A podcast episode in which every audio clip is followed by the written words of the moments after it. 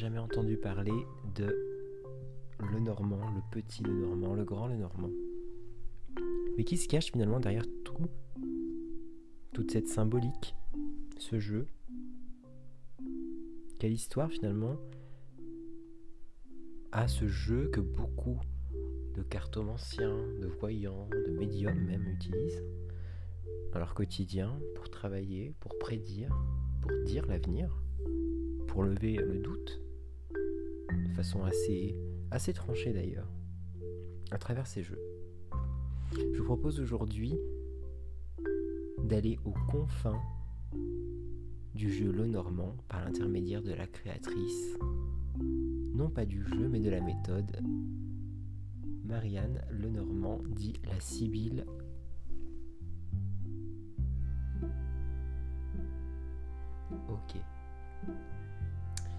ce podcast sera certainement un petit peu long. Donc Sibylle, euh, c'est en fait Anne-Marie Lenormand, c'était son, surnom. Hein. Voyante du tout Paris. Euh, voyante du tout Paris au, XVIIIe siècle. C'est une, c'était une figure parce que c'était euh, une voyante médium même, hein, assez décriée, qui avait des clients et des clients à l'appel de toutes catégories, à la fois à la fois riche, avec ses séances à quelques francs, qu'elle adaptait selon la, classe finalement. Elle aurait reçu Napoléon, Robespierre, Alexandre Ier de Russie, Louis-Antoine de Saint-Just, Joséphine de Bohême par exemple, pour ne citer que.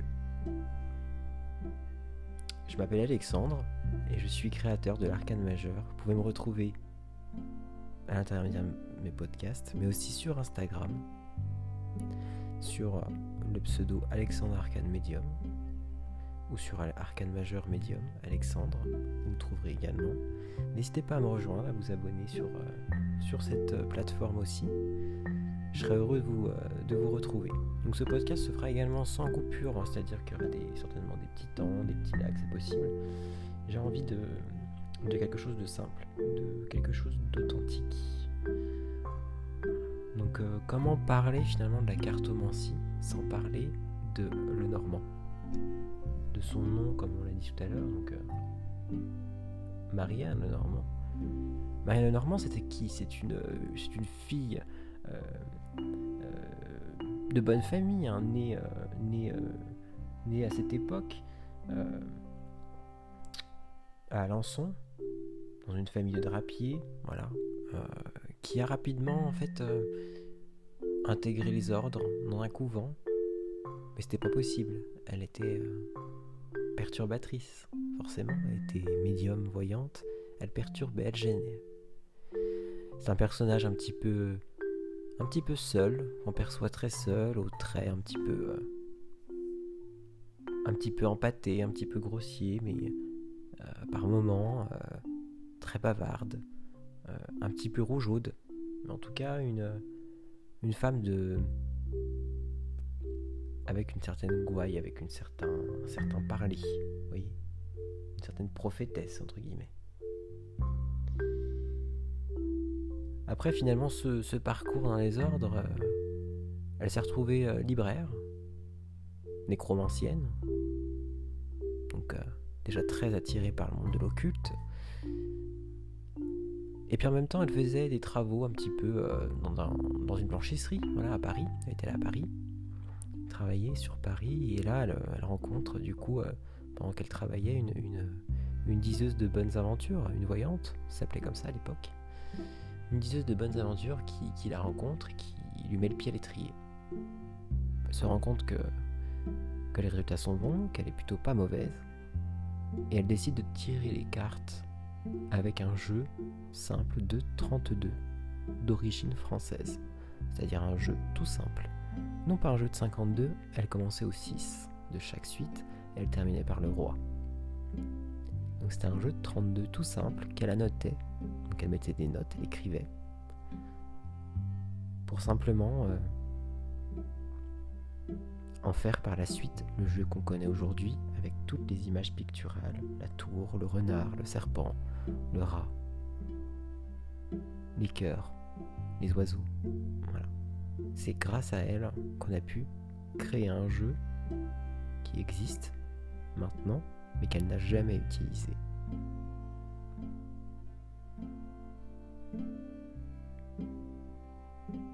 On nous parle aussi d'une femme un petit peu particulière qui aurait eu son prénom euh,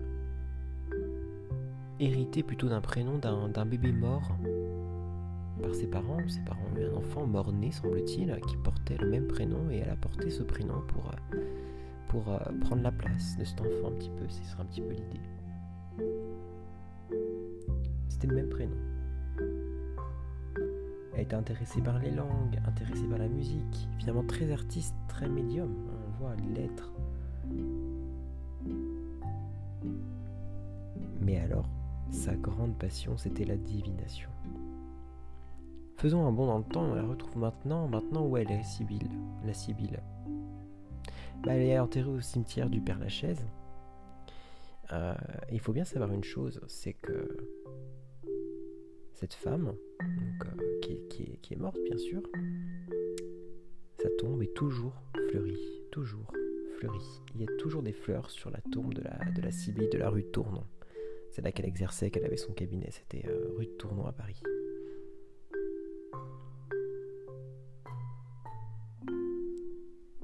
Elle est morte à l'âge de 71 ans. Euh, elle est morte d'une une erreur médicale, d'incurie. Son médecin s'est trompé, n'a pas bien suivi. Elle est décédée à, 71 ans. Donc elle est dans la troisième division du, cimetière. On va retourner à Alençon, donc à sa naissance en 72, le 27 mai 72, c'est là qu'elle est née qu'elle a vécu, qu'elle a continué, ses activités ensuite de libraire, de cartomancienne, d'écrivaine un petit peu, et puis de diseuse de bonnes aventures, parce que c'est ce qui nous intéresse. Donc c'était une femme qui, euh, qui, ma foi, était très cultivée par sa lecture, mais qui avait quelques manques. C'est-à-dire qu'elle avait, euh, elle avait besoin, elle aimait l'argent. Elle aimait beaucoup l'argent, elle, elle, aimait aider aussi. Euh, aussi gracieusement, elle le faisait. Elle, euh, elle, utilisait beaucoup de supports, à la fois les cartes, où elle mettait ses petites notes dessus. Elle utilisait aussi les œufs.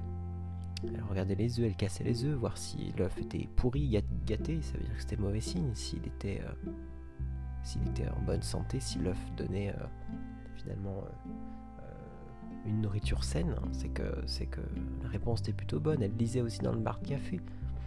Vous voyez, elle était, elle était très très polyvalente hein, pour l'époque. Hein. il faut bien se remettre dans le contexte. On n'est pas dans, dans l'époque actuelle où les supports sont multiples, où on utilise de tout. Non, non. Elle était, elle était vraiment déjà presque en avance sur son temps en termes de, de voyance et de médiumnité, bien sûr.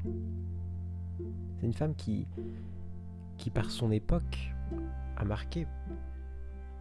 A beaucoup marqué parce que c'était une activité qui était très mal vue. Jusqu'à encore très peu de temps, très très mal vue, très secrète, voire clandestine. Et elle travaillait finalement, elle le faisait de façon euh, très ostentatoire. C'est-à-dire qu'elle ne se cachait pas pour travailler. C'est une femme qui, qui recevait, qui se montrait, mais qui savait aussi se cacher. Quand même savoir qu'on est au, à la période pré-révolutionnaire hein, en termes d'histoire, donc on est quand même dans une période très compliquée. C'est pas 2022. Bien que chaque lot a son, euh, chaque période a son lot de difficultés, là on est quand même sur un, voilà, un moment de, de, difficulté. Donc elle a commencé un petit peu après avoir après cette rencontre en blanchisserie avec la voyante à utiliser des tarots, le tarot d'Eteia par exemple, hein, les, un tarot classique, comme un, tarot de Marseille. Et puis trois ans plus tard, elle, tient un bureau de voyance. Elle s'est mise, euh, elle s'est mise euh, d'ailleurs une plaque où elle disait qu'elle était libraire pour pas se faire, euh, se faire attraper entre guillemets par, par la bien-pensance, ce qu'on appelait à l'époque, c'était le, comité de salut public, hein, c'était ça. Hein. On attrapait les sorcières, les voyantes, les diseuses de bonnes aventures, les charlatans. donc du coup, elle avait une peur bleue de la prison. Il faut savoir qu'elle a été en prison, emprisonnée, Tout du moins, elle a été dénoncée. Au moins une fois par ce comité du salut public. Euh, elle s'est fait arrêter en 74, 1774, pardon. Euh, elle avait une peur bleue de cette prison. Elle avait très peur de se faire attraper, d'être euh, dénoncée, d'être salie entre guillemets aussi. C'était une femme très fière, attention, oui, une femme très fière. Elle avait très très peur de ça. C'est devenu presque pathologique. Elle était même sortie de la prison qui s'appelle la prison de la terreur. Voilà. Elle, était vraiment persécutée a subi des persécutions, cette femme. Euh, mais elle a continué à étendre un petit peu cette renommée qu'elle avait, ce côté, euh, un petit peu euh, iconique à la fois à Paris, hein, parce que c'était une des seules si connues, hein, et puis si ouverte. Donc elle a poursuivi finalement son chemin dans la voyance, mais également dans la médiumnité.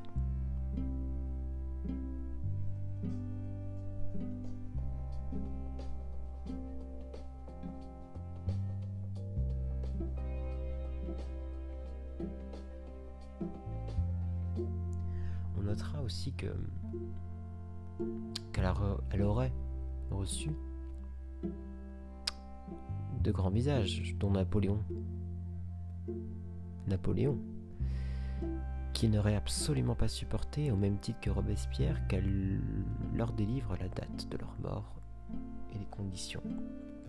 Donc elle aurait été encore une fois dénoncée parce que les prédictions données ne plaisaient pas elle était tellement franche, tellement euh, directe dans ce qu'elle disait. Elle n'avait pas de filtre. Les filtres qu'on a maintenant en tant que praticien, elle ne les avait pas du tout. C'est-à-dire que donner la date de la mort, aucun problème. Est-ce que votre vie sera de bonne, mauvaise fortune? Aucun problème. Est-ce que vous courez un, grand danger? Aucun problème. Maintenant, tout est encadré. Heureusement. Il est vrai que l'époque, elle était très franche, très directe, et qu'elle disait les choses sans détour.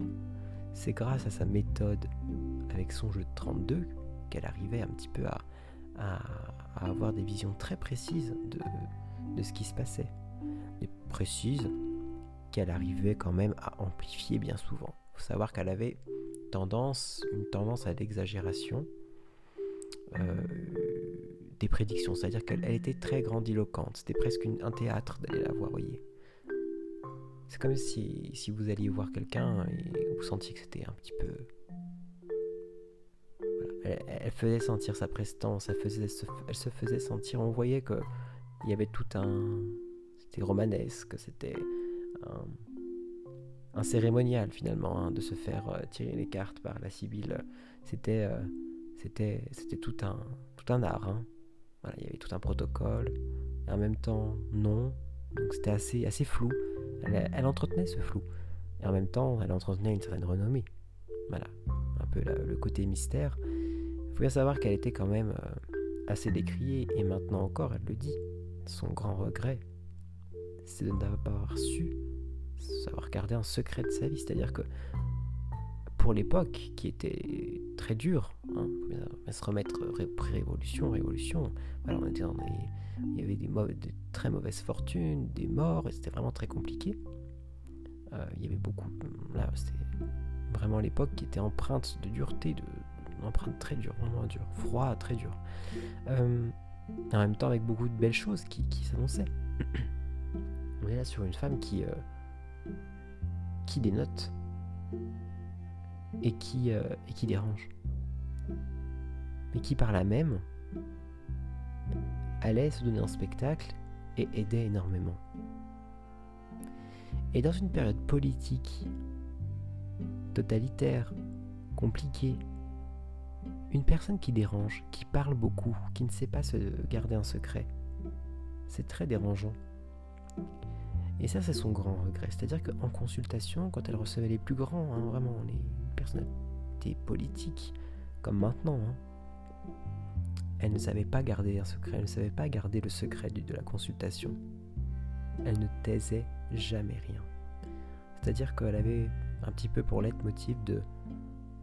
C'était presque un peu une suffragette avant l'heure, entre guillemets, si je puis dire. On pourrait penser ça, mais C'est un petit peu l'idée, c'est-à-dire qu'elle avait une certaine indépendance féminine, parfois un petit peu trop, vous savez, euh, un petit peu trop, euh, trop affirmée. Mais, mais, elle était comme ça, elle avait ce côté-là. Et, et, ça lui a valu des grandes peurs hein, d'être attrapée par ce comité du salut public, d'être attrapée par la prison, par d'être persécutée finalement. Donc on a là une femme finalement très, très digne, très humble, avec une, grande prestance hein, qui, euh, vous donnait l'avenir, votre avenir en, quelques lignes euh, très facilement, qui vous donnait des informations très dures. Hein, elle était toujours dans une voyance euh, très précise et son jeu qui en ressort même maintenant, qui existe, c'est un jeu de précision extrême, c'est-à-dire que un voyant aguerri qui a des dons de voyance, un cartomancien qui sait vraiment bien lire les cartes, pourra vous dire les choses oui, non, il n'y aura pas de détour avec son jeu. Mais savoir quelque chose, c'est qu'elle n'a jamais laissé aucun mode d'emploi. Elle n'a pas dit comment elle faisait. Comment elle tirait ses cartes Est-ce que je fais un joli tirage en croix? Non, non. Aucune trace de ces tirages n'ont été retrouvées. Seules les cartes avec ses annotations, ses pensées ont été retrouvées, mais le reste est resté secret jusqu'à aujourd'hui. D'aucuns auront essayé de faire des manuels très intéressants. Paraît-il que pour euh, recevoir en tout cas des messages intéressants en voyance avec ces cartes-là, elle est très, elle est très satisfaite des jeux qui existent actuellement. Elle, euh, trouve ça très bien, euh, ça représente bien ce qu'elle pensait, chaque carte représente bien ce qu'elle pensait. Je reviens à ce que je disais. Simplement, je reviens à, l'idée principale. Paraît-il, la légende raconte que pour avoir des messages précis, il faut simplement lui demander. Au même titre qu'on demande, je sais une protection, qu'on demande quelque chose un petit peu de façon hasardeuse, lui demander de nous guider dans la prédiction quand on tire un jeu qui porte son nom.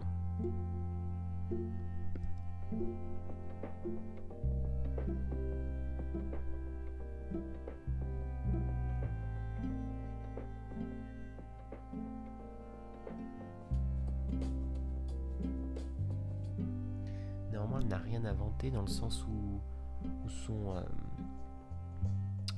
son jeu et ses jeux actuels s'inspirent euh, uniquement des tarots et qu'on a tous et tous connus et qui l'ont bien évidemment devancé. On est bien d'accord. Les tarots existaient déjà. Mais elle en a fait une relecture complète. C'est-à-dire qu'une croix, par exemple, la croix, c'est la fin de tout. Il n'y a pas d'issue possible, il n'y a pas de renaissance. La croix, c'est que un projet, une relation, quelque chose, quoi que ce soit, est terminé, c'est non, fini. Pour vous donner qu'un exemple, la carte qui s'appelle la croix va vous indiquer que ce que vous entreprenez n'ira pas plus loin, que vous pouvez aussi y a un stop. Donc en ce sens, on voit qu'on a une voyance très raide, très dure, très, très posée, mais en tout cas très efficace. Très très efficace.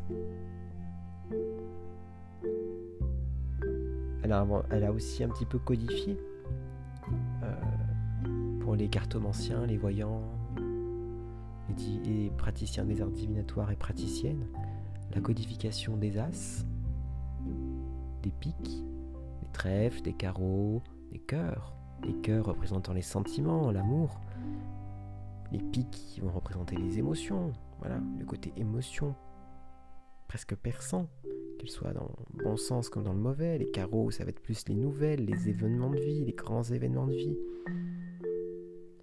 et les trèfles, les nouvelles, les petites nouvelles, tout ce qui va être un petit peu de l'ordre du... Euh, ce qui vient à moi. Vous voyez? Elle a codifié tout ça, vraiment.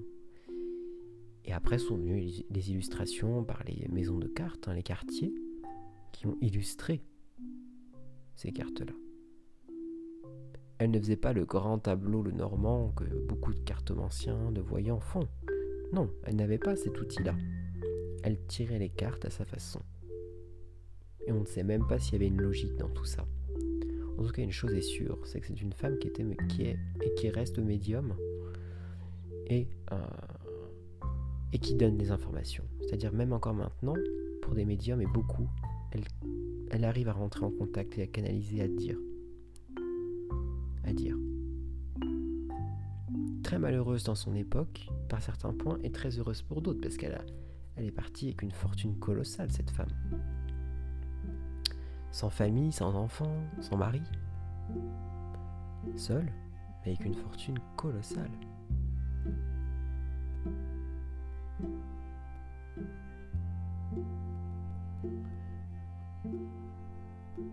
S'imaginer très bien dans l'époque, avec un petit peu de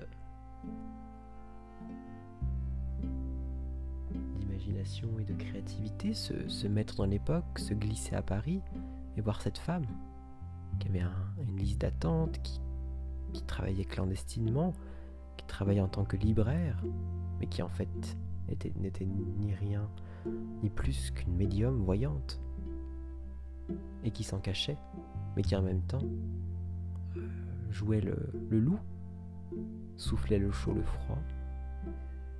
Euh, tout le monde le savait, personne ne disait rien, sauf quand, les prédictions étaient, étaient mauvaises. Alors là, quelque chose dont on a toujours eu peur, c'était vraiment la prison.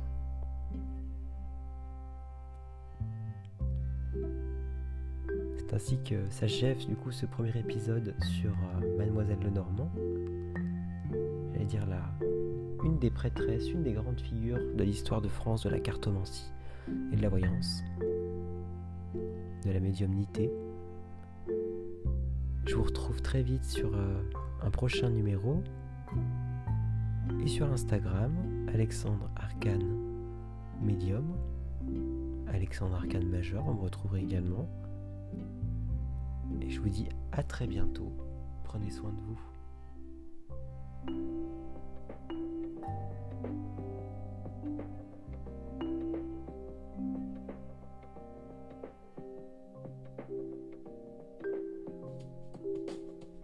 Cet épisode était présenté en tant que série du premier épisode sur Mademoiselle Lenormand et son travail. Je vous invite à suivre la suite les épisodes suivants pour un petit peu euh, contextualiser, comprendre un petit peu mieux la cartomancie, l'histoire, et vous faire aussi, vous, votre propre opinion, peut-être vos propres tirages. N'hésitez pas à me mettre une bonne note pour m'encourager au niveau du podcast, à me rejoindre sur mes réseaux sociaux. À très bientôt.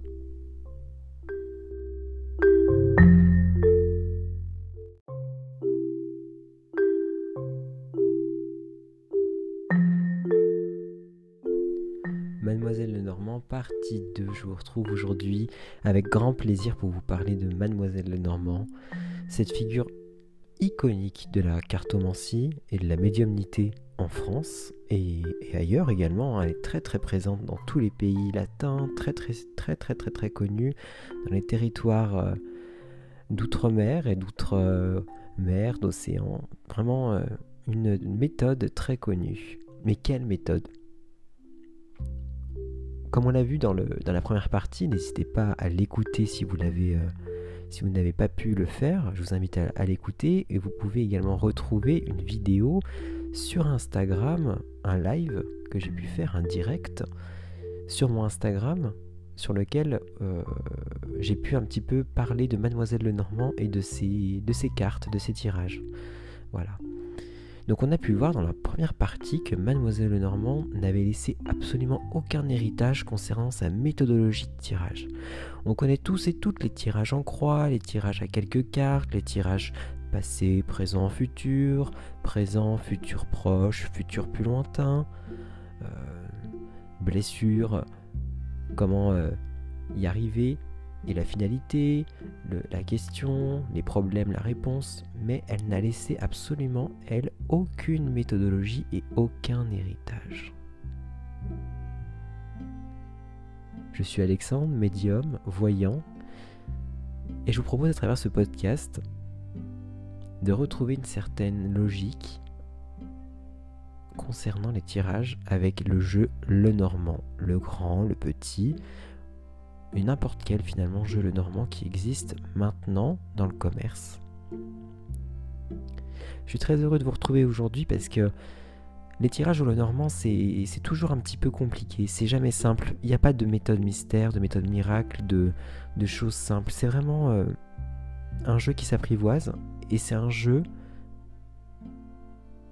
de façon, pour en parler de façon très vulgaire, on est fait pour ou pas. C'est-à-dire que c'est un jeu qui parle ou qui ne parle pas aux praticiens ou aux cartomanciens ou à la cartomancienne. Il n'y a pas d'entre-deux avec ce jeu-là. Il est tellement franc que les réponses finalement ne conviendront pas à certains, que la lecture, l'interprétation sera parfaitement erronée pour d'autres, et sera très clair, voire euh, limpide pour certains. Donc comme on l'a vu précédemment, on a une légende, une croyance qui voudrait que, en demandant finalement, en invoquant Sibylle le Normand, la Sibylle de la rue Tournon, Mademoiselle le Normand, en l'invoquant par son nom Mademoiselle le Normand, lors des tirages pour lui demander plus de précision, étant en accord avec les jeux qui ont été créés maintenant, elle donnerait des réponses beaucoup plus euh, fines aux voyants, aux médiums, aux cartomanciens, cartomanciennes, qui utiliseraient ces jeux et ces méthodes. Comment tirer les cartes avec un jeu le normand Tout simplement, il n'existe pas de formation. Il peut y avoir des, des manuels, ça et là, des petites vidéos, des petites capsules, mais il n'existe pas de formation qui vont vous expliquer comment elle-même tirer les cartes pour avoir des précisions aussi détaillées. Aussi, je peux vous indiquer quelques quelqu'un de mes tirages. Je pourrais vous donner quelques clés, vous donner quelques informations. Mais je pense que ce jeu-là, il s'apprivoise avant tout.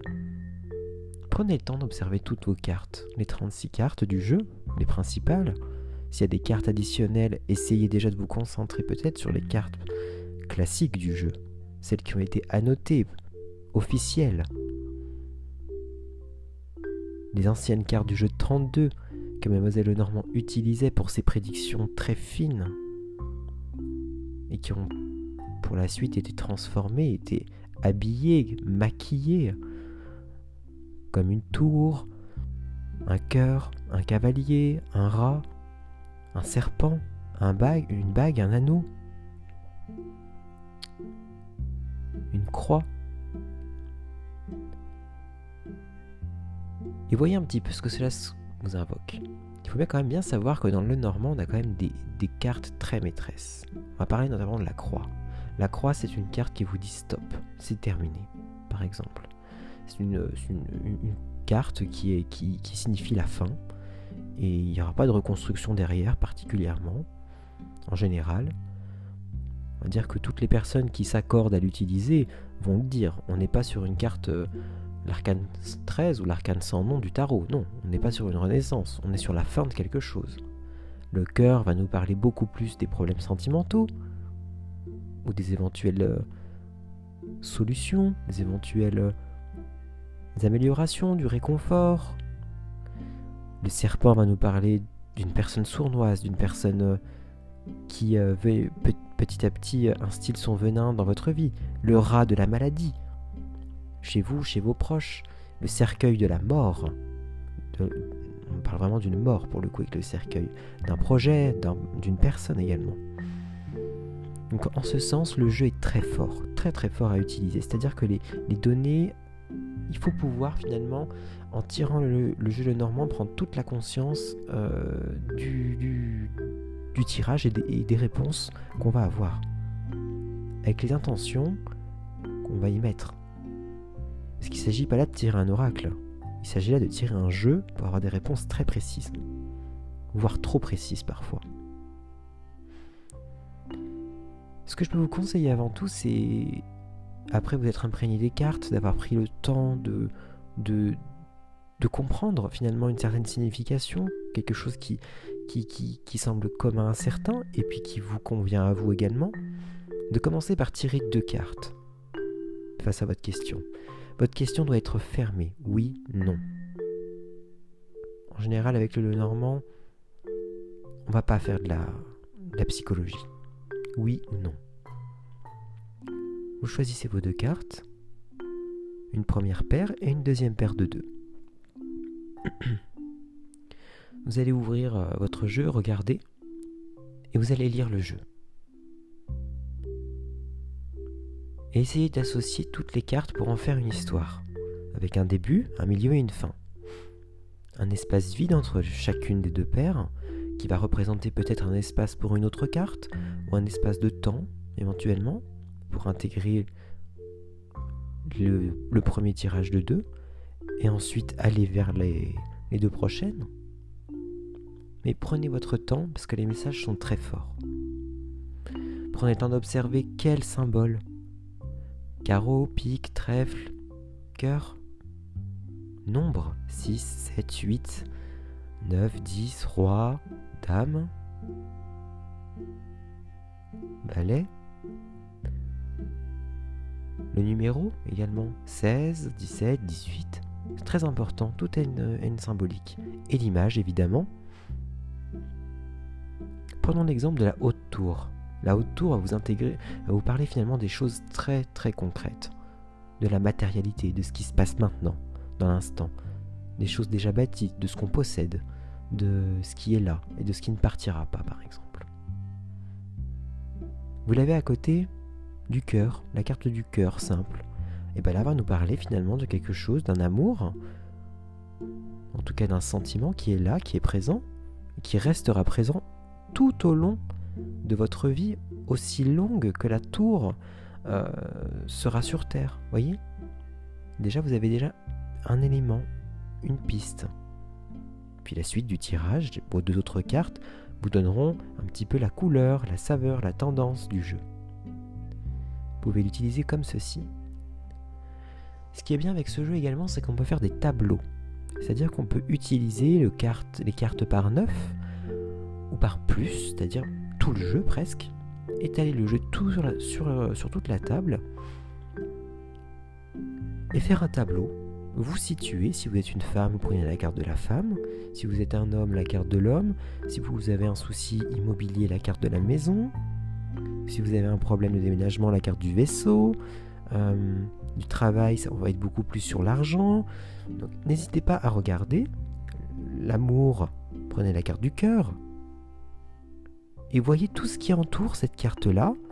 Ce qui va être un petit peu sur euh, la gauche va représenter le passé, au milieu le présent, et à droite le futur.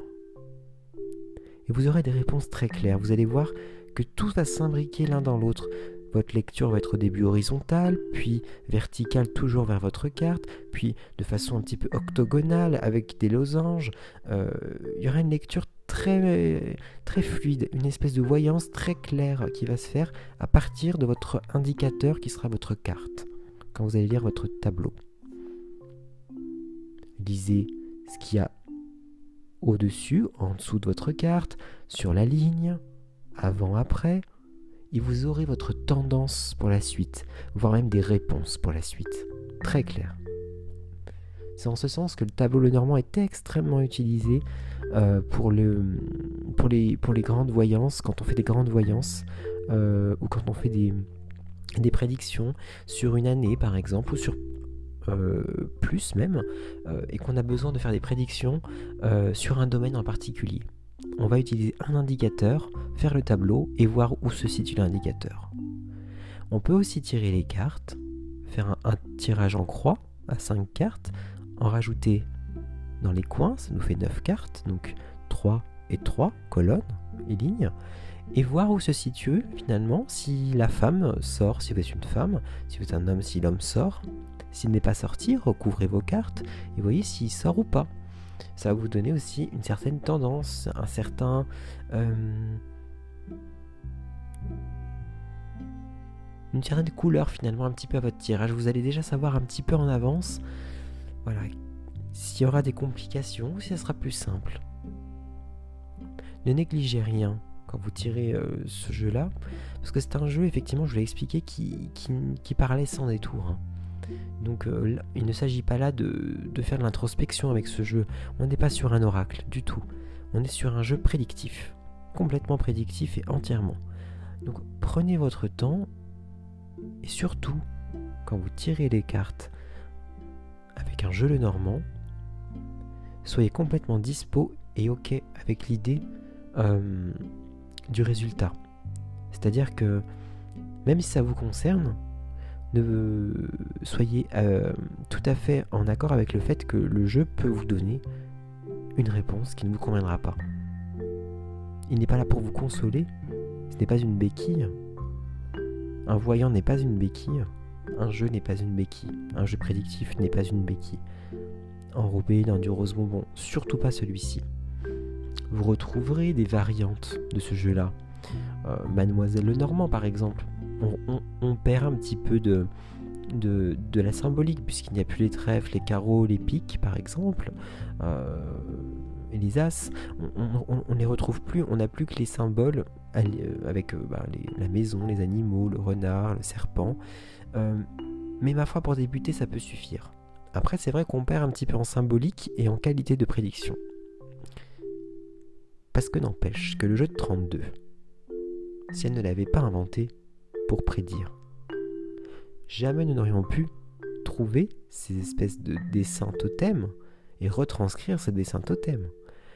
Donc je trouve ça dommage, en tant que praticien d'art divinatoire, d'avoir fait sur certains jeux disparaître complètement toute cette symbolique picturale euh, pour ne laisser place finalement qu'à des images euh, de maisons, de serpents, et on est presque sur des très belles cartes, mais qui finalement n'ont plus trop de sens divinatoire euh, à proprement parler. Je vous invite pour le coup à, peut-être euh, vous renseigner un petit peu plus sur, euh, sur la méthodologie de tirage avec le jeu de 32. C'est très simple, c'est pas très compliqué. Prenez des vidéos, des livres, et vous allez voir que le jeu de 32 n'est pas très compliqué à comprendre. Il suffit de, l'étudier comme tout, comme un tarot, comme un... Euh, sachant que le normand est, plus simple d'accès qu'un tarot quand même.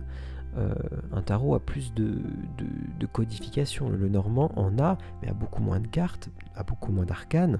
On, ce n'est que, des cartes majeures dans ce jeu-là. Pas de cartes mineures, pas de... Voilà.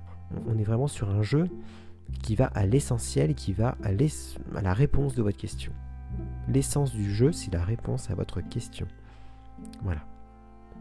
C'est en ce sens que finalement, euh, reprenons l'histoire, Mademoiselle Lenormand était très très décriée parce qu'elle donnait des réponses extrêmement claires et très précises dans le temps, avec un, un, un bagou et une euh, désinvolture parfois qui pouvait friser la correctionnelle. Vous vous rendez bien compte Donner la date de la mort, donner euh, une, saison euh, de guerre, donner voilà à des politiques. Hein. il suffisait de, froisser l'ego de certains pour que ça soit l'horreur et qu'elle soit complètement persécutée. Hein. Donc on comprend très vite finalement, à travers l'utilisation de ce jeu, quand on l'utilise très fréquemment, et bien finalement, euh, on comprend mieux ces persécutions, surtout à l'époque. Et pourquoi cette femme avait mis sur sa plaque libraire et non pas cartomancienne ou voyante. Son grand regret, encore une fois, au-delà du regret, c'est même quelque chose qui la poursuit encore en médiumnité, elle, elle le dit toujours, c'est d'avoir été trop euh, bavarde, ne pas avoir su tenir des secrets, d'État notamment. Ça lui a valu euh, beaucoup de, de problèmes, pas d'emprisonnement particulier, mais beaucoup de problèmes. C'est-à-dire que de parler à des camps ennemis, à des belligérants, à des camps ennemis euh, de ce qui se passait, euh, même dans des petites guerres euh, dans Paris hein, ou dans des euh, velléités personnelles, ça posait souci parce qu'elle n'y arrivait pas, elle, donnait, elle était très bavarde et du coup c'est vrai que bah, le, tout Paris savait finalement qui consultait Mademoiselle Lenormand, pourquoi et quelles étaient les réponses aux questions qu'ils avaient posées. elle avait cette tendance à répéter tout ce qui se passait. Et c'est quelque chose qui vraiment qui après analyse euh, qu'elle regrette énormément. Elle, le regrette énormément. Mais euh, l'état du monde actuel euh, lui fait peur. mais ce qu'elle peut dire, c'est que les jeux qui sortent maintenant, concernant sa méthode, elle les trouve parfaits.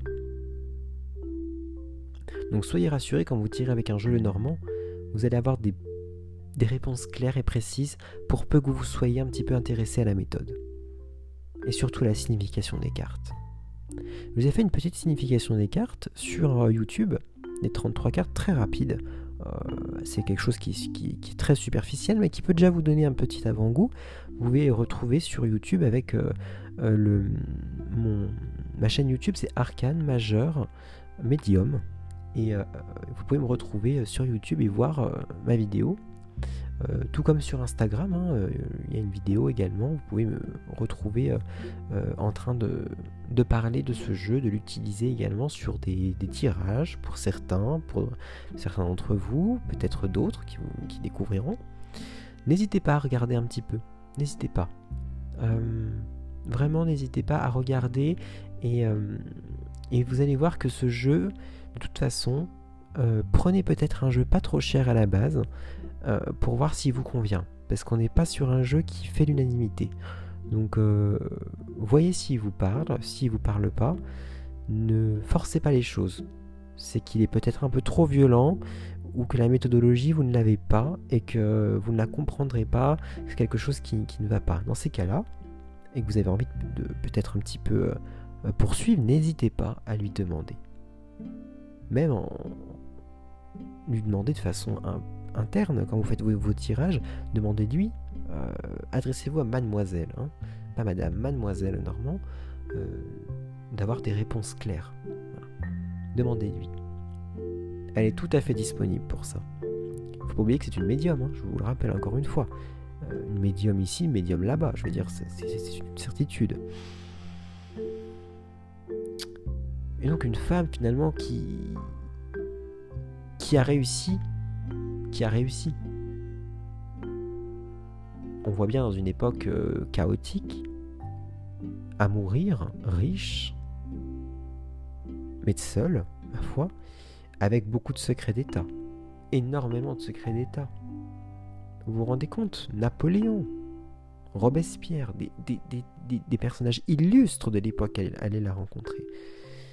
Une personne qui est décédée de, avec, euh, avec tous ses secrets. En savait-elle pas assez En savait-elle trop? En tout cas, une chose est sûre, c'est que ce personnage de la cartomancie française a fortement influencé les voyants, les médiums, les cartomanciens dans leurs pratiques actuelles avec les cartes et leur rapport à la cartomancie.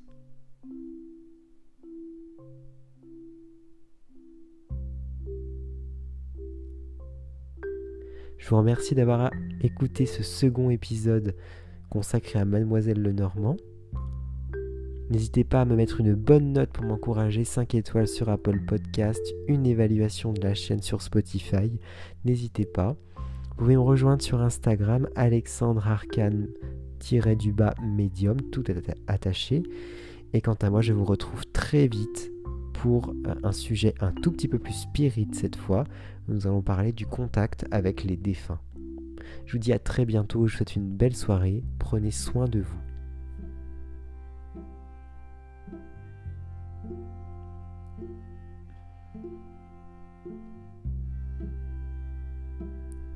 Toute demande de consultation privée, de temps privé, n'hésitez pas à me rejoindre sur ma plateforme Instagram. Vous pouvez y retrouver un lien dans ma biographie qui va vous ramener vers ma plateforme de réservation. Si vous souhaitez me consulter, vous pouvez choisir le jour, la date qui vous convient, la prestation qui vous convient, et nous pourrons en discuter en amont